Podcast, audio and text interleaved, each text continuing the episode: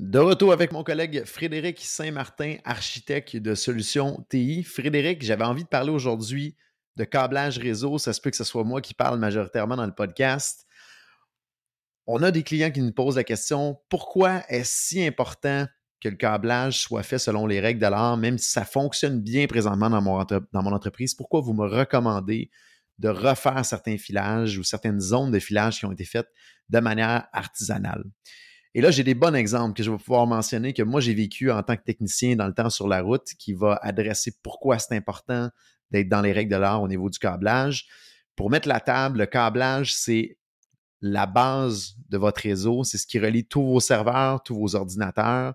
Il y a un enjeu de performance et un enjeu de stabilité si jamais vous avez décidé de le faire de manière artisanale. Maintenant, c'est quoi artisanal? C'est ce qu'on entend parfois dire ah, je ne ferai pas affaire avec un câbleur. Un câble, c'est un câble. Je vais commander ça sur Internet. Je vais le passer d'un bout à l'autre de la bâtisse moi-même.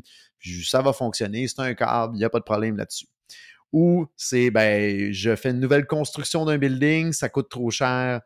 Un câbleur spécialisé. Je vais engager mon neveu ou quelqu'un dans l'organisation qui connaît ça, puis il va nous arranger ça, puis ça va être vraiment correct. Et malheureusement, on voit souvent ça. Et dans les suivis du client, on pourrait penser que c'est correct. Un câble, c'est un câble. Voici trois exemples que moi j'ai vécu qui sont assez percutants au bout de la ligne.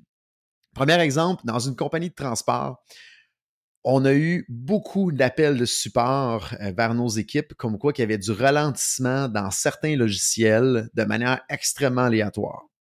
Et là, première, on voit que le symptôme, c'est dans le logiciel, donc on pense que c'est logiciel, on vérifie avec le fabricant du logiciel, on essaie de diagnostiquer avec le serveur, on creuse, on creuse. Des fois, ça fonctionne, des fois, ça fonctionne pas. pendant un mois, c'est correct. En monnaie, ça revient, ça repart. Beaucoup, beaucoup, beaucoup d'heures et de frustration, autant des deux côtés, du côté du client que de notre côté, parce qu'il faut facturer ces heures-là de notre côté. Et là, c'est aléatoire. On n'est pas capable de mettre le doigt sur la problématique pour se rendre compte que la problématique était la suivante. Durant l'été, le client avait décidé de faire ajouter une plainte électrique de chauffage une plainte, chauffante électrique à un certain endroit dans la bâtisse. Et le câblage qui avait été installé avait été fait de manière artisanale. Et là, la plainte, elle avait été, positionnée exactement à l'endroit où un des câblages sort. Et quand la saison froide est arrivée, je vous laisse deviner ce qui est arrivé. Quand la plainte électrique démarrait, créer de l'interférence à ce moment-là avec une partie du câblage, qui créait une congestion, un ralentissement aléatoire dans l'ensemble du réseau, qui causait ce qu'on voyait au final, ralentissement des logiciels, perte de paquets au niveau de l'Internet, perte de paquets au niveau du serveur. Et hop, à un moment donné, plus de problème. Ça revient, ça repart, ça revient, ça repart. Donc ça, c'est un exemple très précis que le câblage avait été installé de manière artisanale, qui en plus, il y a eu des modifications qui ont été faites au niveau du système de chauffage et un a rentré en conflit avec l'autre. Donc, soyez extrêmement vigilants dans l'installation d'appareils qui chauffent, entre autres les plaintes chauffantes. Il peut y avoir à ce moment-là une problématique d'interférence avec le, câblage, réseau. Et même chose, si vous installez du câblage réseau, il ne faut pas que ça passe à proximité euh, euh, des systèmes de chauffage. Un autre bel exemple que je peux vous donner, dans un magasin de détail où il y avait plusieurs caisses, à la fin de la soirée, il fallait rapatrier les données des caisses vers le serveur central. Et une fois par semaine, ça ne fonctionnait pas, tout le réseau plantait et il y avait une problématique.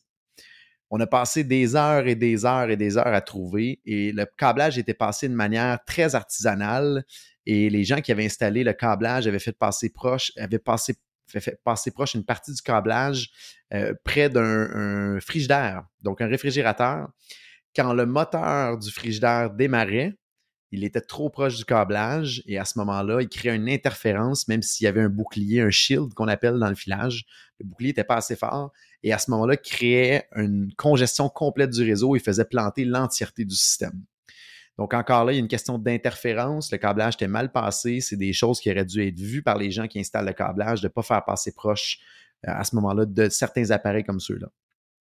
Troisième cas qu'on a vu, chez un client de compagnie de distribution, une lenteur incroyable euh, de temps à autre euh, dans Acomba qui est très énergivore en termes de rapidité de transfert des données entre un poste et un serveur pour se rendre compte que le câblage avait été passé euh, par le propriétaire de la compagnie et il avait fait passer trop proche des systèmes d'éclairage, donc ce qu'on appelle les ballasts, euh, pour euh, certains types d'éclairage. Et ça, ça crée de l'interférence encore dans le câblage.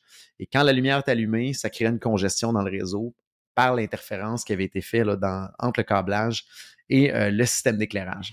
Donc, c'est trois exemples où ce qu'on a passé du temps énorme qu'on a dû facturer au client, que le client est extrêmement fâché, que ça soit si long à trouver. Je vous laisse euh, présager les mots de tête que ça crée pour les utilisateurs au bout de la ligne par rapport à ça.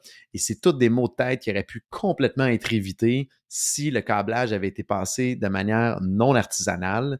Et là, c'est des exemples de cas où que ça passait proche pour une interférence, mais on a vu beaucoup d'autres cas qui, entre autres, de la manière, le type de câblage qui est passé, mais également les embouts de câblage, de la manière qu'ils sont faits. Il faut respecter les règles de l'art et avoir le bon équipement pour le faire. Trop souvent, on voit des gens qui s'improvisent experts là-dedans.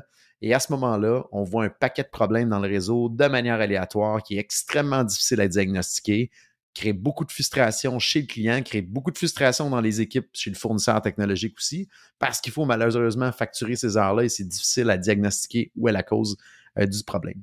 Donc, voilà mon opinion et même ma perception du pourquoi c'est important d'avoir un câblage qui est fait de la bonne manière, avec le bon matériel, avec les bons professionnels. Tout est une question de performance et de stabilité au bout de la ligne dans votre réseau. Et je suis convaincu, la dernière chose que vous voulez, c'est d'avoir un réseau qui n'est pas performant et qui est instable de manière aléatoire. Ça peut coûter très cher en termes opérationnels dans votre organisation, mais également très cher en diagnostic avec votre partenaire euh, d'informatique et de TI euh, dans votre entreprise. Frédéric, je l'avais mentionné que probablement que tu ne parlerais peut-être pas beaucoup dans ce podcast-là. Ben, j'en avais long à dire. Avais-tu quelque chose à rajouter de ton côté, Frédéric?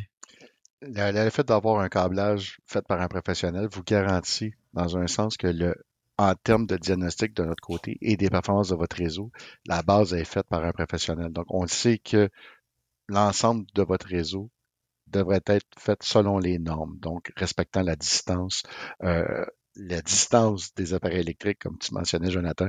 On évite d'avoir des problématiques qui seraient de base, mais qui nous permettent d'aller directement à une problématique ou euh, une résolution de problème ou encore un dépannage d'un trouble que vous pourrez avoir de votre côté.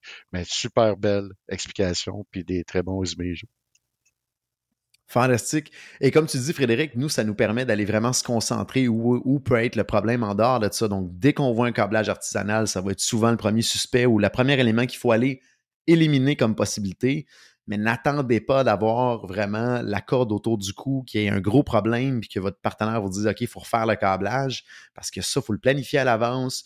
Il peut y avoir un arrêt des opérations de votre côté. Donc, assurez-vous que cette base-là, elle est bien faite. Et surtout, s'il vous plaît, ne passez pas du câblage par vous-même ou par votre neveu qui est supposé de connaître ça. Vous allez avoir des problèmes au bout de la ligne et ça va vous coûter plus cher au bout de la ligne et ça va vous créer beaucoup de maux de tête à vous et votre partenaire TI. Donc voilà, et on vous parle euh, en toute euh, un connaissance de cause, mais toute humilité, on n'a aucun dollar à faire avec ça de notre côté. C'est simplement pour s'assurer que ça fonctionne bien de votre côté et qu'il y ait le moins de problèmes possible. C'est notre but premier en vous accompagnant au niveau technologique. Donc, Frédéric, merci euh, pour euh, cet ajout euh, final du podcast. Merci à tous d'être des nôtres et je vous dis à bientôt.